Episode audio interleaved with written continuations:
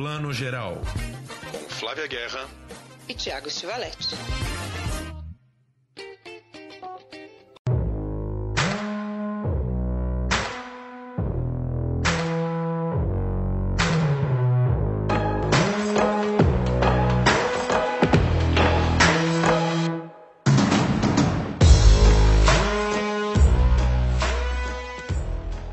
Bom dia, boa tarde, boa noite para você que está escutando o Plano Geral, seu podcast de cinema, streaming, séries de TV. Estamos voltando aqui depois de duas semaninhas de hiato para comentar agora na nossa edição 142 Festival de Cannes que está rolando, lindo, absoluto, maravilhoso, na Croisette, no litoral francês, na Riviera Francesa. E nossa enviada especial Flávia Guerra está lá desde o começo do festival, já viu bastante coisa. E estamos gravando aqui em pleno domingão, duas horas da manhã para Flavinha. Para mim tá suave aqui, nove horas da noite mas para ela já são duas horas da manhã. Boa noite, mas nem dá bom dia, boa tarde, boa noite. Boa noite, boa madrugada, Flávia Guerra. Bonjour, bonsoir, né? Bom soirée, bom tudo aqui, né? Bom dia, Tiago. Boa semana para todos. É, essa semana do, de festivais como Cannes, como a Mostra também no Brasil e tal, são aqueles buracos negros do tempo, né? Que a, a, a quinzena acaba, você fala, meu Deus, já acabou, mas ao mesmo tempo está durando tanto, não, né? É, é, um, é, sentimento contraditório, né? esse tipo de maratona. Não, mas gente, eu também já passei pelos dois, Cane é muito pior que a mostra. Cane é um massacre absoluto, até porque, né, Flavinha, acho que você pode me confirmar isso, mas a gente tá nos anos recentes nessa moda de uns filmão de duas horas e meia, três horas, três horas e quinze, três horas e quarenta que tem rolado muito também em Cannes, né? Então, assim, parece que não, mas uma horinha mais, uma hora e vinte para cada filme, você vai somando aí, né? Você sabe que eu sou contra, né, Tiago, esse negócio de filme de três horas, três horas e meia. Eu acho que não é possível que a pessoa não saiba resumir a história dela em pelo menos duas horinhas, gente. Já faz uma série né? Por que que faz isso com o espectador? Mas enfim, eu sou uma pessoa prolixa, não tenho nem envergadura moral. Então vamos fazer o seguinte, eu hoje vou entrevistar a Flavinha aqui, vou perguntando mais ou menos em ordem do meu interesse, mas que eu acho que também é o interesse geral da nação aqui. Então, claro, Flavinha, queria que você começasse falando um pouco sobre Martin Scorsese, Killers of the Flower Moon, que, claro, né, tenho acompanhado aqui, eu vi que foi aclamadíssimo pela crítica, todo mundo amou, você também amou.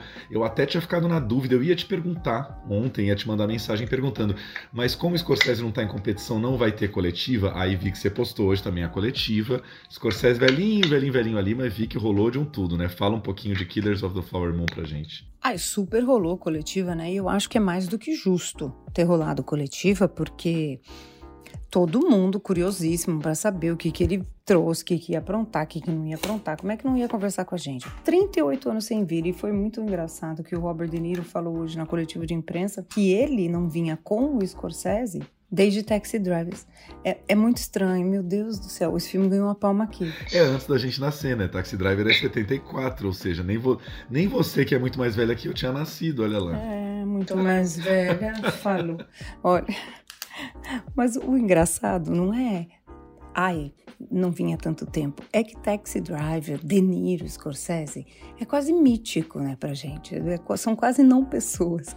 Aí você vê o cara falando na sua frente isso, assim, você fala, nossa, né, eles são pessoas. E, e, e teve esse clima que eu acho que foi muito bonito, né, que ao mesmo tempo que pode ser a última vez que o Scorsese vem para Cannes, não sei, né? Porque se ele deu uma de Ken Loach, a gente achava que era a última no Daniel Blake, ele trouxe o, o Você Não Estava Aqui, e esse ano tá com outro novo aqui também, né? Pode dar uma de Manuel Oliveira, a gente nunca sabe. Mas, na teoria, pode ser a última vez, né? Já teve essa melancolia com o Indiana Jones e o Harrison Ford. Então, é, foi, foi, é, foi um clima assim, sabe? De celebração de um mestre, de despedida. Isso foi muito bonito, assim, o, o climão, assim. Nem, é, de longe não é meu filme preferido dele. Mas eu acho maravilhoso, né, que esse cara tá filmando. Pois é. E esse filme, assim, que trata muito ali da, da, da nação Osage, anos 20, né, 1920, é, a relação problemática ali dos brancos com os indígenas, né, o De Niro é um dos grandes exploradores ali do território. É, ninguém, ninguém atacou, né, porque, assim, vivemos num tempo delicado de falar de questões indígenas por um cineasta branco. Isso passou tranquilo com o seu Scorsese, né? Tiago, muito obrigada por trazer essa questão porque eu trouxe essa questão na minha cabeça, eu falei com alguns amigos aí, e eu acho ultra contraditório que o filme, a coletiva de imprensa foi toda calcada nisso. Ai, porque a gente quer fazer, e a gente não quis fazer, como é que chama? Um white savior, porque o, o, o Scorsese é, não quer que o FBI, que vai lá investigar os atentados e tal, seja o grande salvador da vida dos indígenas, mas ao mesmo tempo o grande cara que está contando uma história indígena, quem é? Um cineasta branco, consagrado, que é o Scorsese. Ele tá. Cadê o cineasta indígena americano aqui? O único cineasta indígena de língua inglesa, pelo menos que eu vi, que está aqui é o, o, o, Thornton, que é o diretor do New Boy, filme com a Kate Blanchett, rodado na Austrália. Ele ganhou a Câmera alguns anos aqui. De resto, não vi. Então, assim, também é contraditório, né? Mas é o Scorsese, a gente ama ele e tudo bem.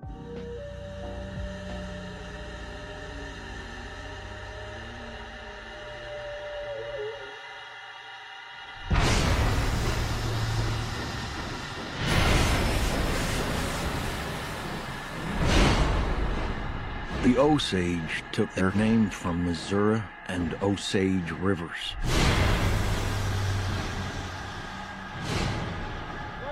Niukanska. Children of the Middle Waters.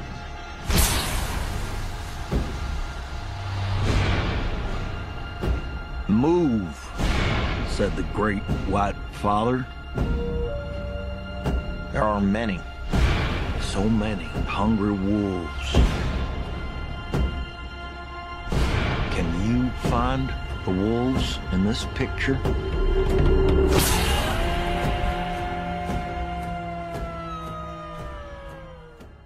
A coletiva pegaram leve, não teve nenhuma questão delicada, ele passou batido, tudo bem. Tudo bem. Foi um clima de celebração da carreira dele e todo mundo batendo muita palma por ele ser um homem branco usar o lugar de poder dele para falar dos indígenas, entendeu? Gente, vamos já esclarecer logo, tá? A Flavinha tá falando baixo, não é porque a questão é delicada, porque o filme de Scorsese é delicado. É que ela tá no apartamento dela com várias colegas queridas nossas, Mari Morissal, a Neuza Barbosa, todo mundo dormindo já, e a Flavinha, que quase não dorme praticamente, em Cannes ela dorme ali duas, três horas por noite, tá gravando meio na surdina aqui, por isso esse, esse sonzinho de cochichado, tá? Então fica um pouco esse tempero assim de quase uma confidência que a Flavinha tá fazendo, um segredinho que ela tá contando de Cannes pra gente, né, Flavinha? Making off aqui de podcast. Minha flatmate aqui, italiana, abriu a porta. Falei, puta, será que é a puta que eu tô falando? Aí falei baixinho, mas daqui a pouco ela dorme de novo e eu volto a falar, gente. Podcast é isso, jornalismo é isso, é a vida real. Importante a informação chegar e está chegando. Flavinha, já falamos um pouquinho de Scorsese, agora vamos falar do, do, mais fresco aí, do mais recente na sua cabeça, que estamos também com muita curiosidade. Karim Ainuz, nosso diretor brasileiro querido, né, de O Marinheiro das Montanhas, de A Vida Invisível, premiado em Cannes e tal, apresentou hoje o seu Firebrand, né, que seria alguma coisa como marca de fogo. O título não está definido no Brasil ainda, mas enfim, Firebrand, que é essa história aí do Henrique VIII. Isso mesmo, isso mesmo. E suas esposas e tal, elencão, Jude Law, é, Alicia Vikander, Michelle Williams. Conta um pouquinho pra gente que eu sei que você também adorou o filme, né? Exatamente. Para começar, a Michelle Williams ia fazer o papel da Catherine Parr, que foi a última mulher, a sexta e última do Henrique VIII. Aí a Michelle Williams, eu apurei isso com carinho, tá, gente? Engravidou. E aí ela deixou o projeto por isso, não teve briga, não teve nada. E a Alicia Vikander assumiu o papel. Eu gostei da escolha, o Karim mesmo comentou, né? A gente, a gente conversou sobre isso, de que a Alicia, por ser nórdica, ela também traz um desprendimento dessa coisa de família real e tal, porque eles têm família real, claro, né? Tem, tem países né, nórdicos que têm ainda, mas eles lidam de outro jeito, não é como o inglês lida, nem como o espanhol, nem como os franceses lidavam. Então é interessante a escolha dela, eu gostei. E o Jude Law faz o Henrique. Para quem não lembra, vocês lembram de uma certa Ana Bolena? Ana Bolena a gente sempre aprende na escola, que foi decapitada pelo marido. O marido matava as mulheres, decapitava, inventava uma desculpa para casar com outra, porque não podia divórcio. É esse rei aí. E a Catherine Parr é a última mulher dele e a que sobreviveu a ele. E o carinho é interessante que ele fez uma escolha que é: ele, ele ganhou um livro da produtora inglesa do filme, da vida inteira da Catherine Parr, mas ele se dedicou a um recorte. Isso já é uma receita de sucesso, né? Você fazer um recorte. Aí o filme não tem seis horas, obrigada, Karim. Tem um tempo muito bom. e ele pega exatamente esse período em que o Henrique tá para morrer, porque ele tem uma ferida horrorosa na perna, mas continua sendo um homem muito violento, e a Alicia está começando a ser convencida dos valores democráticos da reforma né? Reforma protestante, que é aproximar Deus do povo, do povo falar diretamente com Deus, da Bíblia não ser em latim, não ter sempre o intermediário do clero entre Deus e o povo, né? E, e isso estava começando e ela era uma mulher mais democrática. A Reforma protestante nasceu numa coisa mais para o povo e para a democracia, né? É, é, era, ela nasceu né, com bons fluidos aí, não foi só políticos, foi uma coisa também para mais democrática. E aí ela o, interessante que o Karim fez, Tiago, é que ele deu um drama de época. O, o filme se passa no século XVI. Um, não é, gente? Não vai esperando uma Madame Satã, né? Teve gente que disse para mim: Ah, eu não vi nada do Karim ali. Gente, a gente tem que saber o filme que vai ver. É um filme sobre a realeza dos Tudors no século XVI. Não é um filme do Karim para do futuro, entendeu? É um, um projeto que o Karim foi convidado. Mas eu vejo a mão do Karim ali. É um filme de planos médios e fechados, intimistas, muita cena no quarto, na copa, na cozinha, nos jantares, nas festas da corte. Não tem aquela coisa drone imensa para mostrar o reino, ai, grandes planos para mostrar a direção de arte. Não, um filme intimista. É muito carinho. E ele, o jeito que ele filma o sexo, o jeito que ele filma a intimidade, o marido violento, tem muito a mão do carinho ali. Então, assim, eu acho uma delícia ver um diretor brasileiro que pode tanto fazer um filme ultra autoral quanto fazer um filme em que ele foi convidado e ser um diretor do mundo. Eu acho isso incrível. Você, você me falou que você achou o filme tenso. A tensão vem dessa, desse conflito político ou é mais uma tensão conjugal ali, dele ser um homem violento, enfim? As duas coisas. Porque tá tudo muito junto, mas a maior tensão é dele ser um marido violento, né? É, assim, a, a, o Livre Pensar da Catherine Park foi a primeira mulher que publicou um livro é, na Inglaterra. Ela defendeu os valores mais democráticos e tal. Tem a ver com a política, porque se você. Ela, ela acaba ajudando uma amiga de infância dela, que é uma revolucionária, e isso bota a vida dela em jogo porque ele era um homem em que sim, as mulheres tinham medo de que se elas dessem mancada, elas seriam mortas, porque ele decapitou as outras. Não é um, uma coisa assim que ela só tem medo de apanhar, tem medo de ser queimada viva. Então, esse medo que ela começa a sofrer, porque é uma trama palaciana, né, de intriga ali, é um medo real. E a gente é um fio da navalha o tempo inteiro. O Karim domina muito o clima, né? Muito. Eu senti na sessão de imprensa que as pessoas não, não piscaram, não é aquele filme que a pessoa dá uma cochilada porque está cansada, porque ele não te permite isso. Alguns filmes permitem, né? Dá, dá uma leve tergiversada ali, você viaja e até cochila. Esse não. Então eu acho que o carinha acertou muito no tom e daqui a pouco ele volta para cá com um projeto super autoral dele e tal.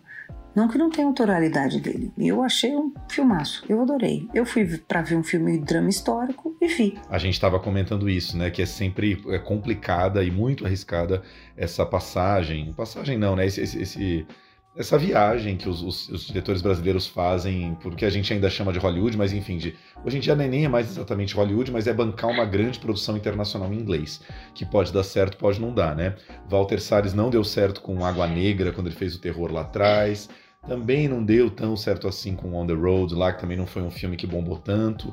Fernando Meirelles foi um pouquinho melhor com o Jardineiro Fiel, mas não deu bem com 360. Então tem sempre um pouco esse risco, né, de como é que o projeto vai emplacar. Então bom você dizer aí que o Karim mandou bem, né? Enfim, que ele conseguiu, digamos assim, falar uma língua internacional aí, que tomara que o filme viaje bastante. Sem estreia prevista para o Brasil, não é isso? É, pelo, pelo que eu entendi, o filme ele é da Paris no Brasil.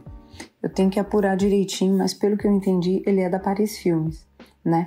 Então, mas não tem data ainda não. Eu gosto muito do filme. Teve gente que diz que o filme já pode ser considerado talvez dar uma palma pro Jude Law, que ele tá maravilhoso como o Henrique, esse marido violento e tá irreconhecível. Ele conseguiu deixar o Jude Law feio. Só por isso ele já merece. Menina, acabou de chegar no meu e-mail aqui um release internacional aí de Cannes, assim, divulgada a primeira foto do filme. E é ele e eu não reconheci também, assim, não reconheci o Exatamente, ele conseguiu. E, e, e, a direção de fotografia, que é da Helena, Ellen, né? É uma mulher, uma diretora, é linda, a direção de arte é impecável. Tem uns quadros do filme, uns frames, que são os quadros que você Dê um Google aí na Catherine Parr, você acha. E, o, o, e a, a, concepção, né, a caracterização do Jude Law como Henrique VIII tá perfeita. Dá um Google aí, gente, Henrique VIII, ele tá igual. Maravilhoso nisso, né? É inglês, né? Os ingleses dominam esse gênero e fizeram isso muito bem. Aí, junto com o temperinho brasileiro do Karim, pronto. E é uma coisa que o Karim falou para mim também, que o que ele acha que é muito dele e que é muito nosso é que ele não tem essa reverência pela família real. Em 2023 não vai ter muito menos. Então ele trata a, a, a rainha como uma mulher, uma mulher que sofria com marido abusivo, um marido violento, um marido que ela era mais inteligente que ele. Ela foi regente quando ele ia lutar contra a França, né? Porque era aquele período de guerra contra a França. Ela foi uma ótima regente. Ela teria sido uma ótima rainha, né? Mas ela criou a Elizabeth, que depois veio o período elizabetano mas Elizabeth não era filha dela, né? Ela criou como se fosse filha. Ela não teve filhos, na verdade, dele. Então é muito interessante ver como essa mulher foi uma mulher brilhante por seu tempo e ficou muito apagada, né? As mulheres, e o Karim disse isso também, ele não queria contar a história, por exemplo, mais uma história da Ana Bolena, mais uma história de mulher morta em 2023. Não, vamos ter outra abordagem. Eu acho que o filme, nesse sentido, é super contemporâneo. O feminicídio passa desde a tunisiana do filme da Kautre Benhania, que está aqui, que eu adorei, que é o Quatro Filhas, né, Four Daughters, até a realeza dos Tudors no século XVI. Então, isso é muito interessante. Carinho, eu queria que você começasse falando sobre essa sensação, né? Assim, além da exaustão que eu tô vendo na sua cara. e nem começou, né? É, é. Cara, eu tô muito feliz, assim, tô feliz, tem uma espécie de, de uma alegria infinita, assim, né, de poder estar na competição, de poder estar com o filme aqui, de estar voltando para cá depois de dois anos, é, sentindo que tem uma temperatura boa em volta do filme, isso, né, muito feliz, assim, é, achando legal, enfim, estar com, com, com a equipe que eu tô, ao mesmo tempo querendo que pudesse ser também um filme brasileiro, assim, então tô estou tentando navegar isso, assim, né? É tão estranho, assim, estar na competição pela primeira vez com um filme que não é em português, então eu negociando essas emoções. E como é que você, como Karim, como seu olhar brasileiro, você acha que você tratou essa realeza? Não só em questão de estilo, mas em questão de abordagem. Claro, cara, eu acho que assim, para responder essa pergunta muito direta, assim, é não olhando para isso como realeza, entende? Assim, porque não tem o menor sentido, né? Porque realeza, quando você fala da, de, alguém real, parece que é alguém que é maior do que humano, né? Um talento sobre-humano, que tem uma coisa do sangue azul que corre pelas vezes. Então, para mim, não, isso faz o menor sentido, entendeu? Então, eu vejo um cara abusivo, absolutamente instável, quase morrendo, com um histórico de assassinato, né, de feminicídio gigante, né? Dentro da própria família. Então, é. Sei lá, eu acho que tinha uma coisa de olhar para eles de igual para igual, assim, sempre estar pensando que eu estava fazendo uma rainha, foi tipo uma pessoa, uma rainha, com o mesmo coração que alguém que não tem rainha, entendeu? Então, foi um pouco essa, esse, esse lugar que me interessou. É... E eu acho também que tem uma coisa de que é um filme que se passa muito nos bastidores. Então, ele não é um filme que se passa na corte, é um filme que se passa atrás, no quarto do rei, entendeu? Um filme que passa no quarto da rainha. Então, isso também me permite ter uma intimidade com esses personagens raramente a gente vê porque tem uma reverência esse personagem. Então, sem querer estragar a experiência de ver o filme de ninguém, mas o filme começa com a, assim, dente dela escovado com carvão, entendeu? Não tem ela vestindo roupas espetaculares para uma rainha, assim. Essa fascinação não existe aqui de jeito nenhum, entendeu? Eu estou fascinado pela dinâmica deles, pelo que ela está lutando, pelo objetivo dela, não por fazer uma rainha, entendeu? A gente estava falando dessa coisa de rei, rainha, né? Como é que a gente, como é que você como brasileiro trata, né, que estamos em 2023 e reis e rainhas ainda são importantes. Mas o que a gente sente muito com o filme é que é um tema muito contemporâneo, que é um homem abusivo, uma mulher que está procurando seu lugar, uma mulher que é mais inteligente que muitos homens ali daquela corte, né? Só que, que adianta você fazer um filme de época que não fale do que a gente está vivendo agora? Não adianta nada, vai gastar dinheiro fazendo figurino, entendeu? Então, assim, a minha escolha vem exatamente daí, quer dizer, você está num país que ainda tem uma monarquia, entendeu? E um país cujo um dos grandes heróis é, uma, é um rei que é interessante, que escreveu música, que escreveu vários. Não era também um Zé, né? Assim, tinha uma coisa dele muito muito erudito e tal, mas assim, ele matou um monte de mulher, entendeu? Assim, não só, ele decapitou, né? Então ele tinha um negócio ali. E eu, quando eu cheguei na Inglaterra, pra, no começo, assim, eu tava tentando pensar fazer esse filme e tal, isso parecia um negócio de brincadeira, que se trata na escola, entende? Porque ele matou, decapitou, que não sei o quê, que pererê. Eu falei, o que? Essa naturalização da violência desse cara é uma loucura. Então, e a outra coisa que foi fascinante, então isso foi para mim, uma, né, isso é um objetivo pra gente, vamos desnaturalizar a violência desse monstro, entendeu? Vamos falar do que as coisas são. E foi uma das grandes coisas que, que o Júlio adora, assim, que atraiu ele muito no filme. E a outra coisa que foi importante é que ele é um filme sobre uma mulher que sobrevive, entendeu? Que você tem de filme sobre Ana Bolena, tá? Não é legal, entendeu? Mas não dá pra ficar falando que ela é morta. Tem uma nova edição, então... E ela tinha um negócio que ninguém fala, que é muito louco, que é muito machista, entende? Ela, cada, cada né, mulher vítima do Richard Davis tinha um nome, então um era o nome, não sei o que, eu não me lembro. Esse nome assim, dela era rainha, era rainha enfermeira, porque ela cuidou dele nos últimos anos. Então, quando você tem a imagem da Catherine Parr, parece que ela ficava limpando a ferida dele. Mulher, a primeira mulher que publicou um livro na Inglaterra foi ela, a mulher criou os filhos desde 12, então ela formou a rainha que foi virar a Elizabeth. Então, existia ali um ato de resistência em contar a história de uma mulher invisível, né? injustamente invisível, é, e que era provavelmente a mulher que mais, que estava na sombra, entendeu? Que foi ela que desenhou o futuro da Inglaterra religiosamente, no, no próprio sentido da dinastia, tudo. A Elizabeth foi educada por ela, então a força da Elizabeth, tem uma carta linda que a Elizabeth escreve para ela, para Elizabeth, ela era a mãe dela, assim. Então eu acho que tem isso que é muito que é muito relevante, entende? E aí, pô, o personagem do, do, do nosso amigo Henry VIII, né, o Henrique VIII, assiste assim, a televisão, tá tudo aí, né? Putin, Trump, Erdogan, essa turma tá toda aí bombando, entendeu? Então, para mim, foi muito importante o personagem dele, é um pouco de. Né, é um, esse personagem composto por todos esses personagens que estão no nosso cotidiano, infelizmente. Entendeu? Muito legal, quer dizer, além das seis diretoras mulheres na competição, tem o Karim trazendo também um destaque grande aí para uma protagonista feminina. Só lembrando, a gente não falou antes, mas o Scorsese, já falamos aqui antes no, no podcast, mas ele tá para estrear em meados de outubro, né? A distribuição vai ser da Paramount aqui no Brasil, então é ali para 16, 17, 18 de outubro, é bem na semana que começa ali a Mostra de São Paulo. O filme do Scorsese chega ao Brasil nos cinemas, é um filme da Apple TV Plus, mas vai ser lançado nos cinemas antes, como Scorsese merece.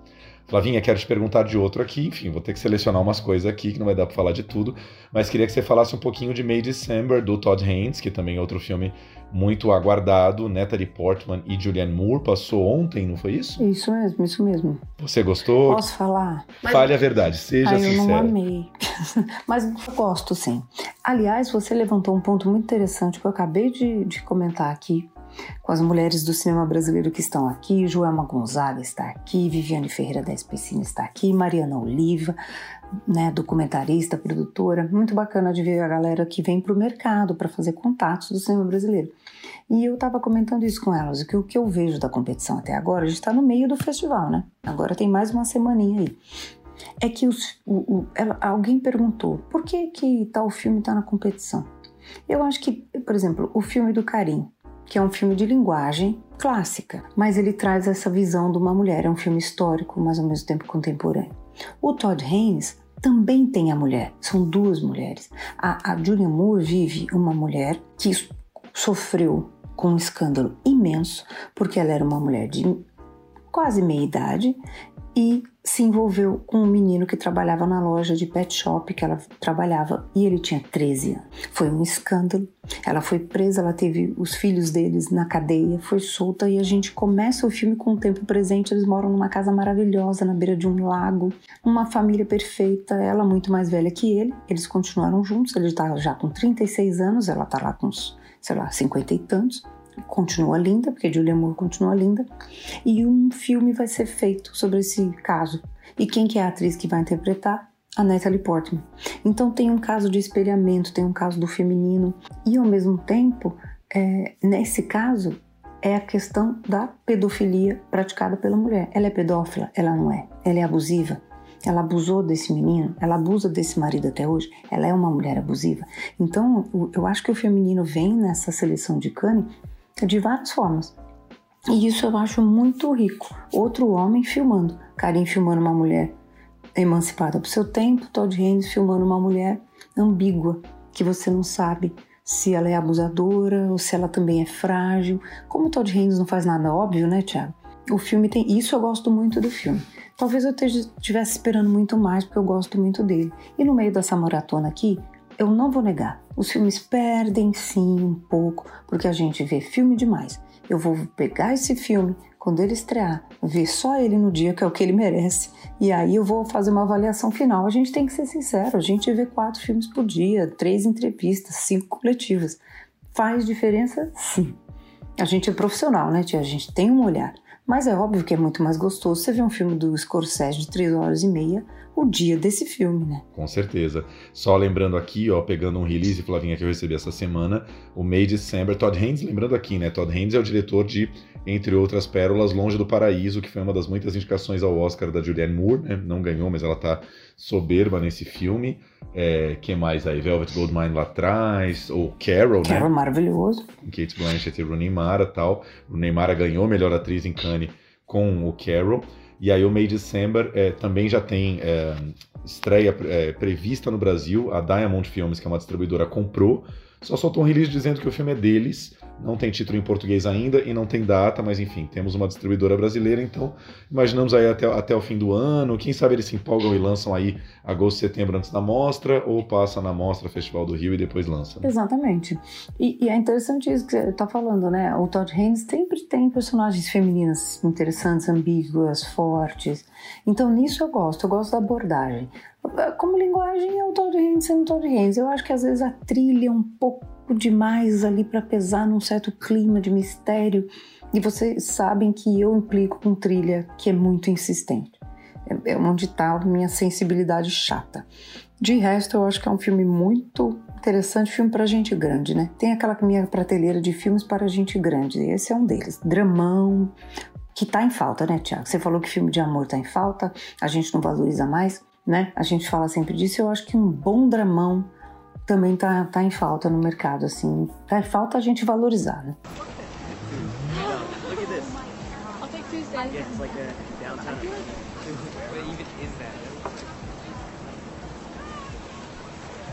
They're sweet, aren't they? Very. They're a very beloved part of this community. I can see that. So, what is it you love most about Gracie? She always knows what she wants. She's unapologetic. Eu vou te confessar isso, Flavinha, que assim, a minha, minha, meu buraco nesse momento de não estar tá em Cannes não passa nem pelo tapete vermelho, nem por Cannes, nem, nem pela França, nem nada. Eu juro que a minha vontade de estar tá aí é de ver salas de cinema lotadas, que é uma coisa que a gente não tem visto mais na vida, né? E assim, é legal ver que Kanye ainda consegue trazer um concentradão gigante de filmes adultos, como você falou, né? Filmes de temática adulta, filmes, enfim, né, para um público que a gente não sabe mais exatamente qual é no mundo, mas que, que, os filmes vão cada um ter seu caminho. Sei lá quantos filmes de Kanye vão acabar chegando para a gente aqui direto no streaming.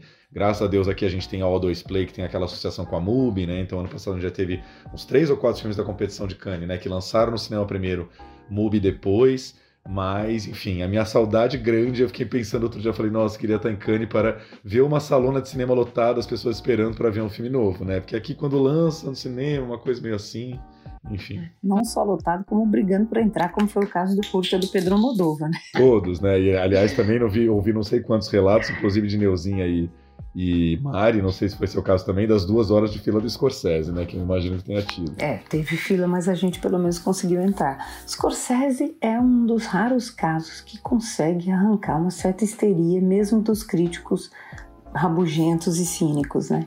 Esse homem tem o poder. Eu não vou nem falar mais nada, que a gente pode falar mais depois do filme, mas ele tem esse poder.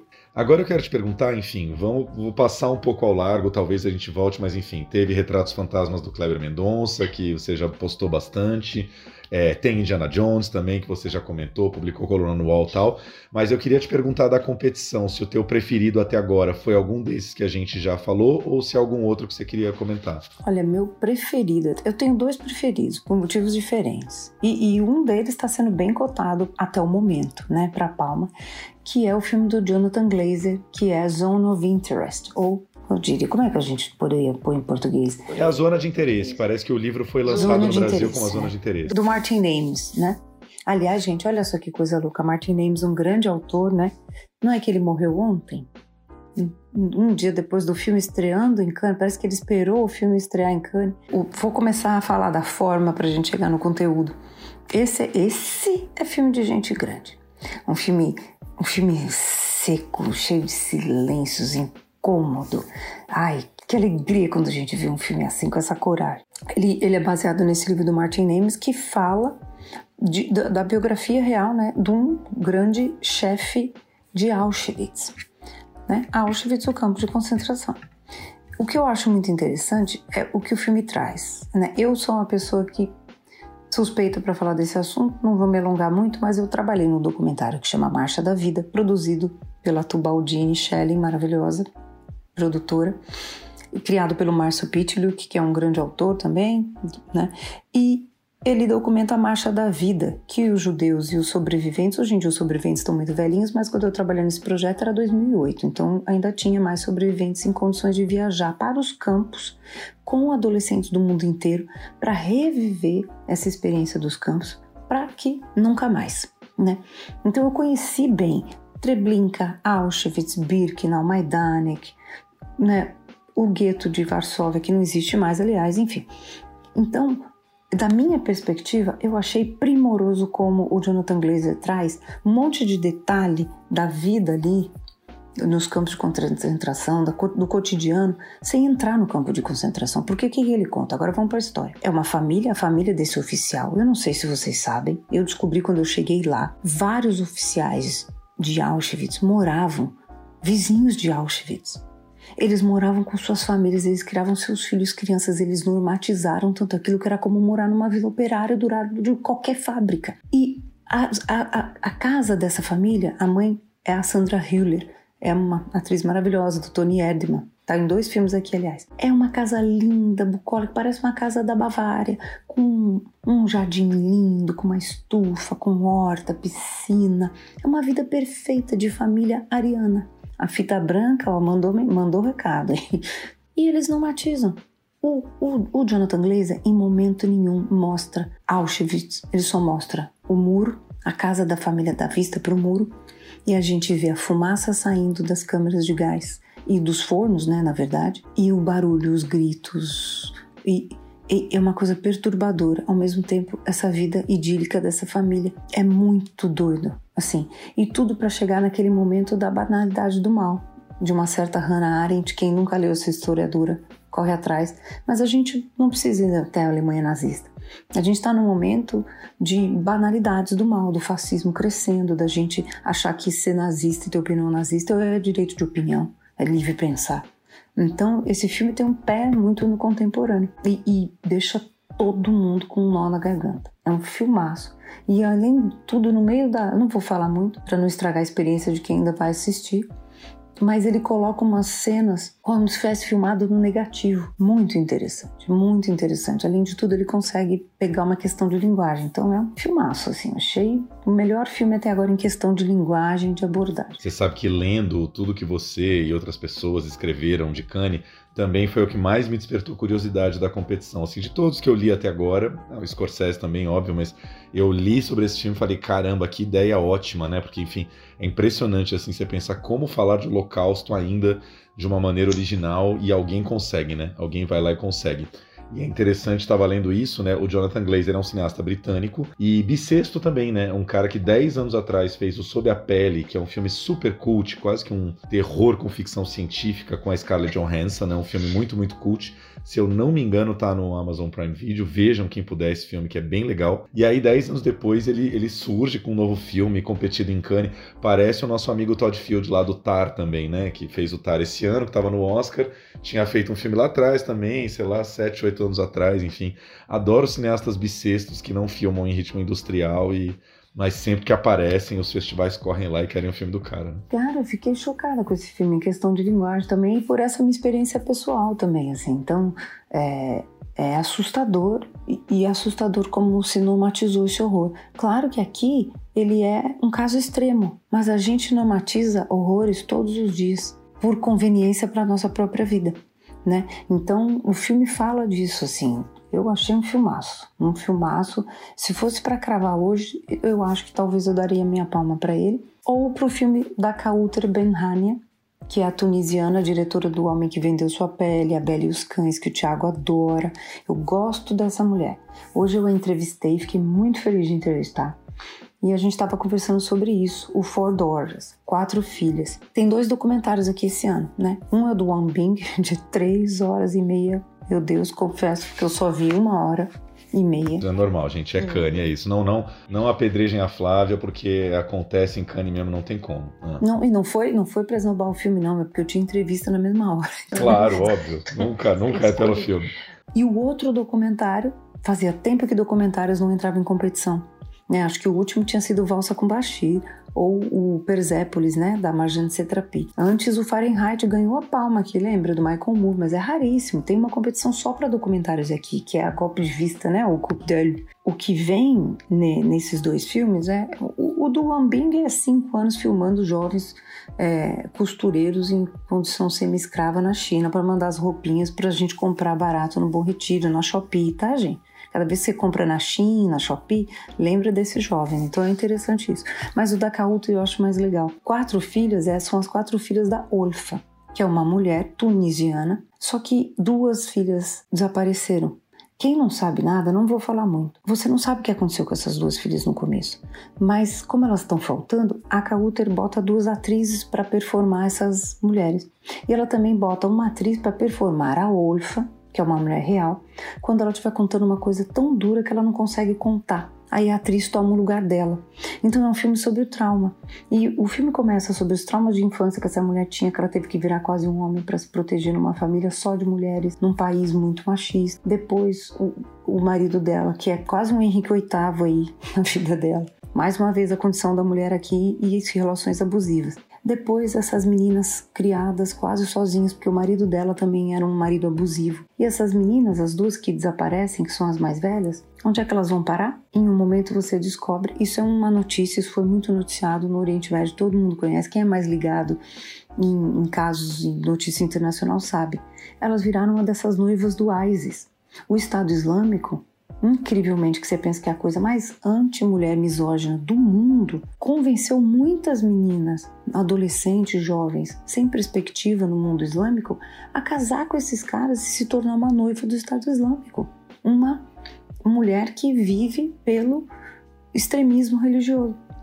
Então, ah, e elas vão performando, elas performam casos momentos traumáticos da vida delas para a câmera da Coulter, conversam com ela. É um filme super híbrido, super interessante. Eu achei muito ousado. Não é um filme maravilhoso no sentido de, nossa, é perfeito. Mas eu acho muito interessante o quanto ela recorre a essas. Não é dramatização, porque as, as meninas também estão juntos, as que são as filhas reais, conversando com as atrizes. É um filme que mistura muito para falar de violência contra a mulher, de patriarcado, de ser adolescente hoje em dia no mundo sem perspectiva. Então, achei um filme muito ousado, interessante e eu acho que tem chance de ganhar algum prêmio aí, viu? Muito legal. O Flavinha, o a Palma de Ouro sai sexta ou sábado? Sábado. Você falou que tá mais ou menos no meio do festival, mas me parece que assim o chumbo grosso para vocês da imprensa assim já foi bastante coisa, né? Você já foi Scorsese, já foi Harrison Ford e tal. Tem alguma, algum eventão gigantaço? Agora vamos focar mais na competição. Ai, graças a Deus, o pior já passou. Agora, agora a gente tem um aqui que vai agitar terça-feira, que é dois vão agitar terça-feira. Wes Anderson com Asteroid City e aquele elenco que é uma constelação, né? Uma coisa louca que vem todo mundo. Aquele elenco que na verdade nem vai todo mundo, né? Uma parte fica nos Estados Unidos mesmo e a outra vai, porque é muita gente. é.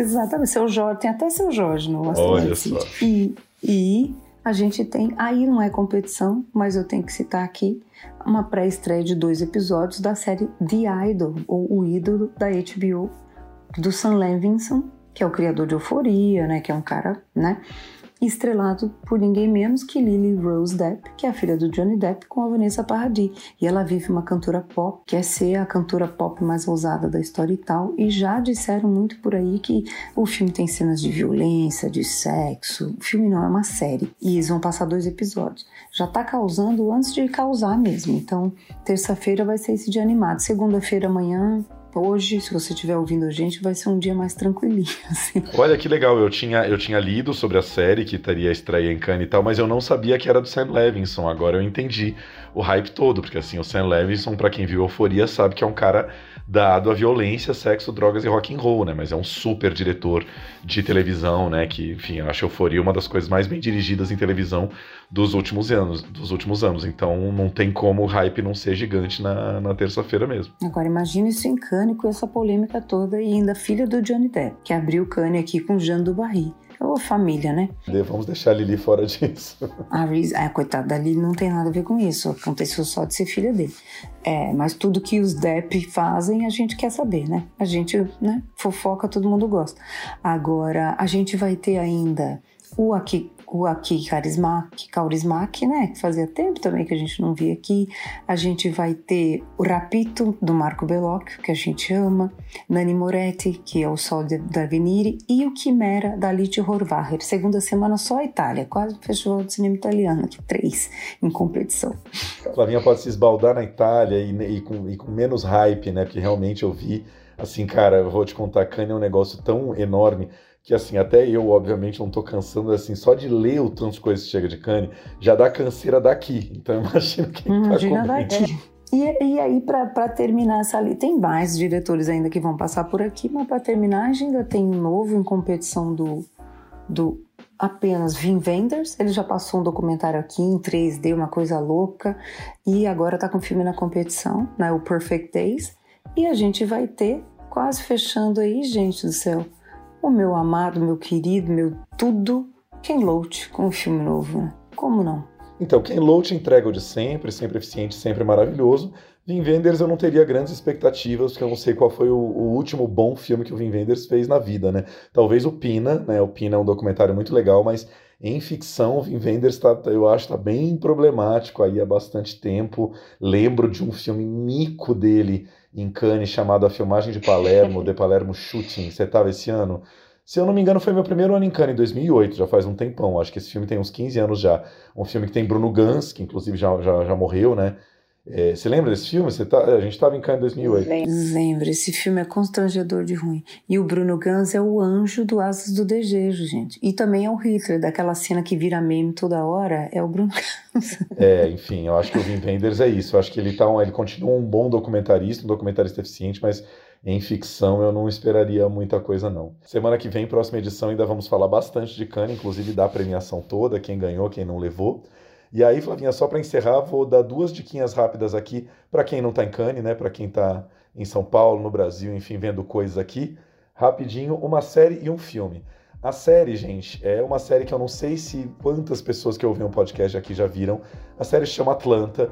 É uma série americana maravilhosa do Donald Glover, que é um, é um, um rapper, um músico, um artista americano maravilhoso, produtor de televisão também, mais conhecido como Childish Gambino, quando ele grava os clipes tal, como artista de rap e hip hop, ele é o Childish Gambino. Na série ele é o Donald Glover. Atlanta foi criada lá para 2015, mais ou menos, e era uma série meio despretensiosa em que ele fazia ele e um primo, o primo é ninguém menos que o Brian Tyree Henry, lá que foi indicado ao Oscar esse ano, né, pelo filme Passagem, e eles são dois primos que eram meio perdidos ali em Atlanta e resolvem se juntar ali para ganhar dinheiro e tentar ver se a carreira do, do Paperboy, que é o Brian Terry Henry, se a carreira do rapper vai para frente. Então, assim, resumindo, é muito uma série de maconheiro, com humor bastante masculino, bastante maconheiro, mas também um humor é, muito de uma vida negra, de uma comunidade negra, que é bem interessante para a gente, espectador branco, ver, porque a série é muito mordaz e crítica em mostrar o que o negro sofre na sociedade americana, o que eles passam, o tipo de humor que eles têm, a maneira como eles zoam os brancos quando eles estão entre eles, enfim, é muito interessante notar isso. Não tem problema nenhum ver a terceira temporada se você não viu a primeira e a segunda. Do tipo, você pode perder uma coisa em outra, mas você pega rápido. Nessa terceira temporada, o Earn, que é primo do Paperboy, o Earn é o papel do Donald Glover, os dois já foram para Europa, porque o Paperboy tá bombando. Então, assim, cada episódio se passa numa cidade diferente, porque o Paperboy tá se apresentando em Londres, em Bruxelas, em Amsterdã, então eles estão viajando com o sucesso do Paperboy.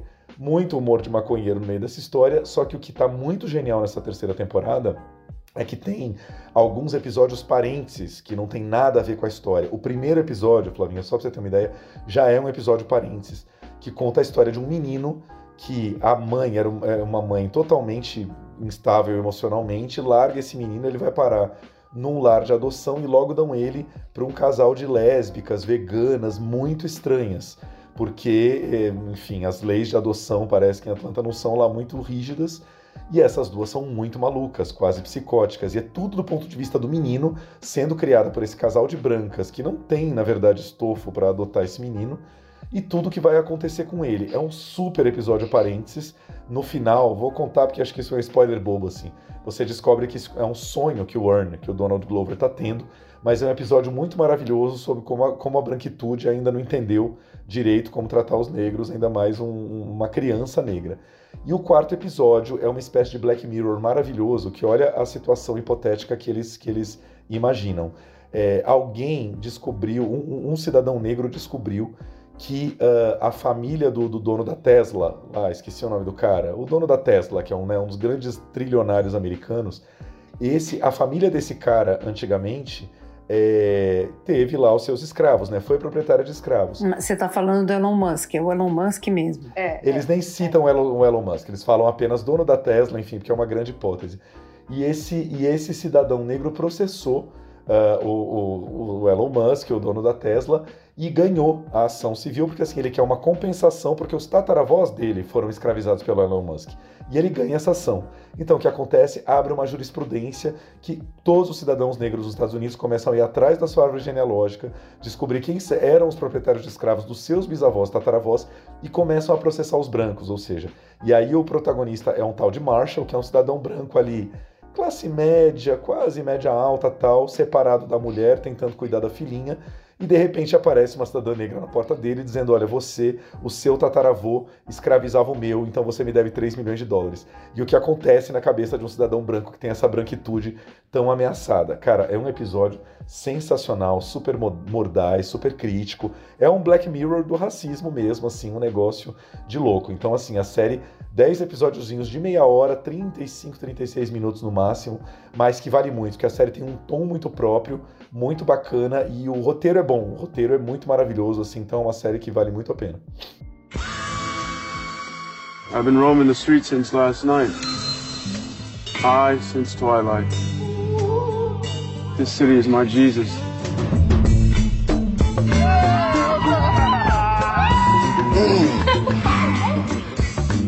I can't even tell you the amount of rappers that come out here looking for something. Go! City of Dreams. Hello. Whoa. Boudewijn. B-O-U-D-W-ijn. You're not worried about, you know, what the streets think? The streets? Bro, what the? Hey! I think you need to live more in the moment.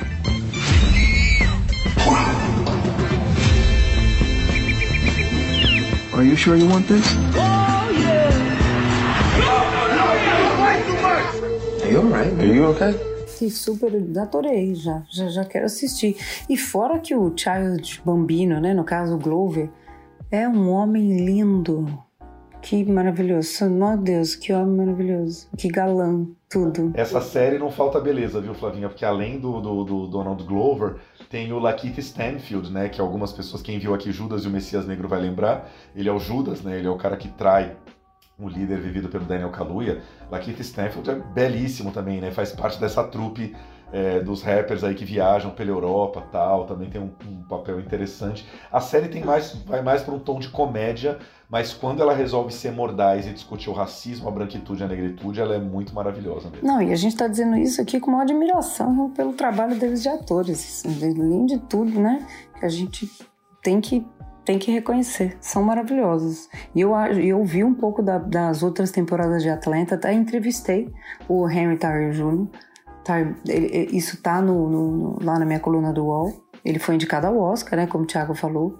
E é um elenco incrível, assim. Quando eu voltar a, né, a ter vida, fora das telonas, eu vou me dedicar à telinha. É boa porque aquela sériezinha assim, quem trabalha em casa é boa de ver na hora do almoço, você vê comendo ali meia horinha. Adoro. É uma delícia. Adoro que o Thiago tenha série para a hora do almoço. Ah, eu tenho, eu tenho. Adoro. A gente precisa fazer uma sessão séries para a hora do almoço, vai fazer sucesso. é a série ou a novela, porque é isso assim, né? Eu moro sozinho, trabalho sozinho, eu faço a minha comida e aí, assim, às vezes eu vejo jornal, mas é bom também ver uma coisinha ali para relaxar ou para adiantar já, né? Para adiantar a agenda do podcast, aquilo que a gente tem que comentar. Gente, mandem suas dicas de série para a hora do almoço. Nossa nova sessão no plano geral.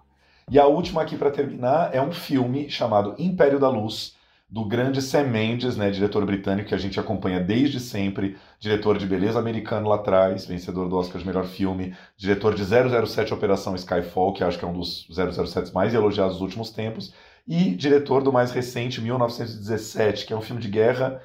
A gente não, é, né, não sou tão apaixonado assim, mas que chegou ali entre os finalistas a melhor filme e que fez esse filme esse ano, né, Flavinha Sam Mendes, quando a gente fala em Sam Mendes já pensa em Oscar, mas esse filme flopou, né, flopou legal, assim, de, de repercussão crítica e não chegou no Oscar, teve ali uma indicação ou outra, o fotógrafo, que é o super Roger Deakins aí, fotógrafo dos irmãos Coen e tal, é, foi indicado, mas assim, nada mais, né? Lá para outubro, novembro, era um dos filmes que poderia aparecer nos finalistas do Oscar, não apareceu.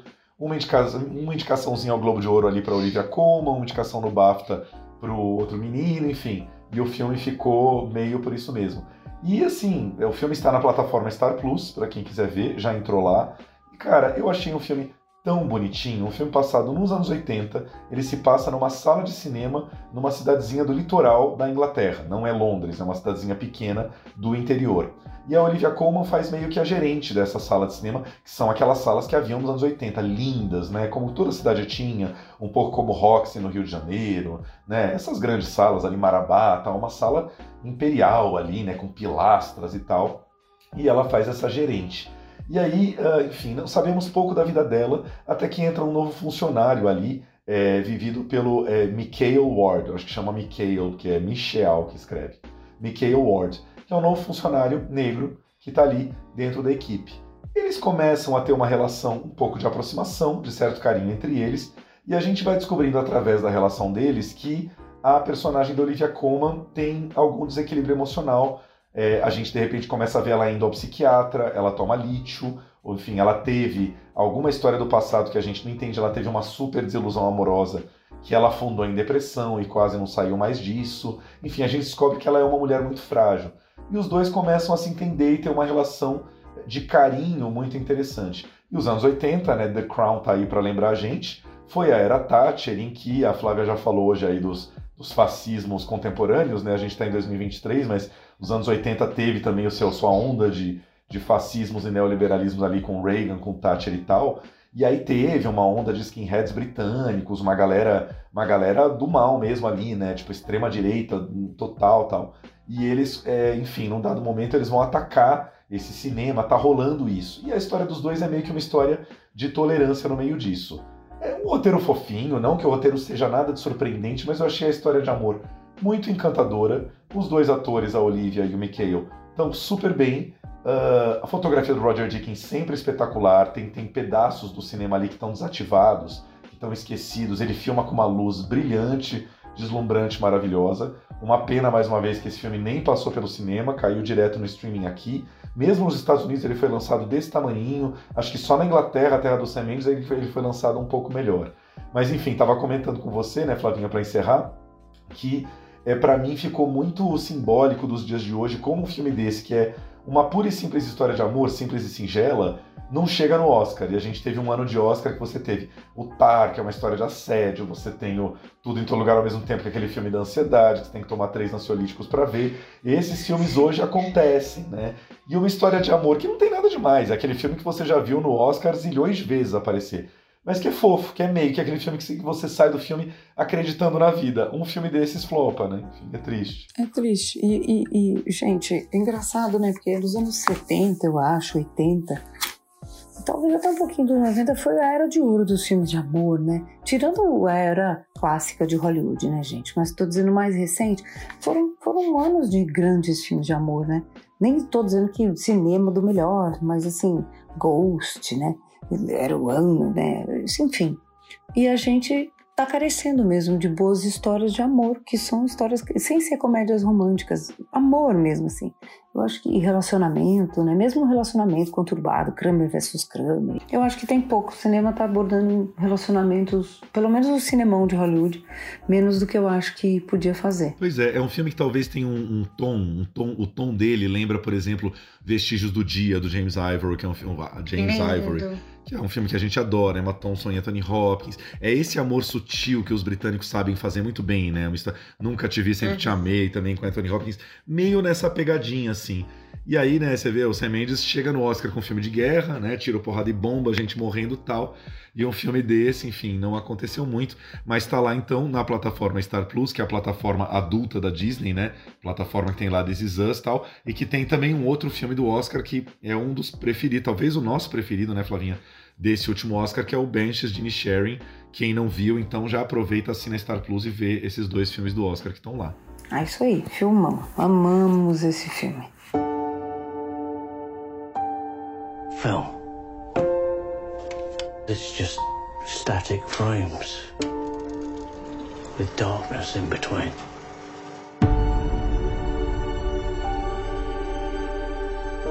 But there's a little flaw in your optic nerve. So if I run the film at 24 frames per second, it creates an illusion of motion. An illusion of life so you don't see the darkness.